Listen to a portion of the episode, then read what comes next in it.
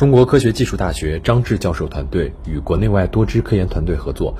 通过实验证明，高于环境声音约五分贝的声音能有效缓解小鼠的疼痛，并进一步揭示低强度声音可抑制大脑疼痛区活跃度，进而缓解疼痛的科学机制。国际知名学术期刊《科学》日前发表了该成果。早在1960年，就有研究人员发现，在牙科手术过程中播放音乐能够调控病人情绪，并指出，甚至是手术电钻的噪音也能产生镇痛效果。但半个多世纪以来，声音可减轻疼痛这个现象的科学机制尚不清楚。近期，中科大张志教授团队。美国国立卫生研究院刘媛媛教授团队以及安徽医科大学陶文娟副教授团队合作开展研究，有了新发现。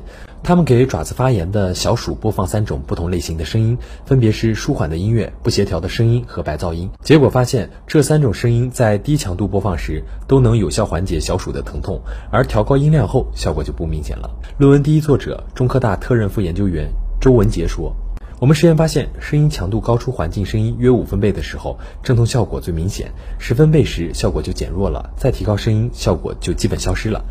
研究人员利用病毒作为神经示踪剂，对小鼠的听皮层输出进行了全脑追踪，发现听皮层神经元大量投射到躯体感觉丘脑。而低强度的声音能抑制这种投射。朱文杰说：“简单来说，低强度的声音通过抑制听皮层神经元的投射，进一步抑制了大脑中负责产生痛感区域的活跃度，使小鼠的痛感减轻。小鼠是如此，但人脑的机制要复杂得多。声音对人类疼痛的缓解作用，值得进一步深入研究。”新华社记者徐海涛、戴威，安徽报道。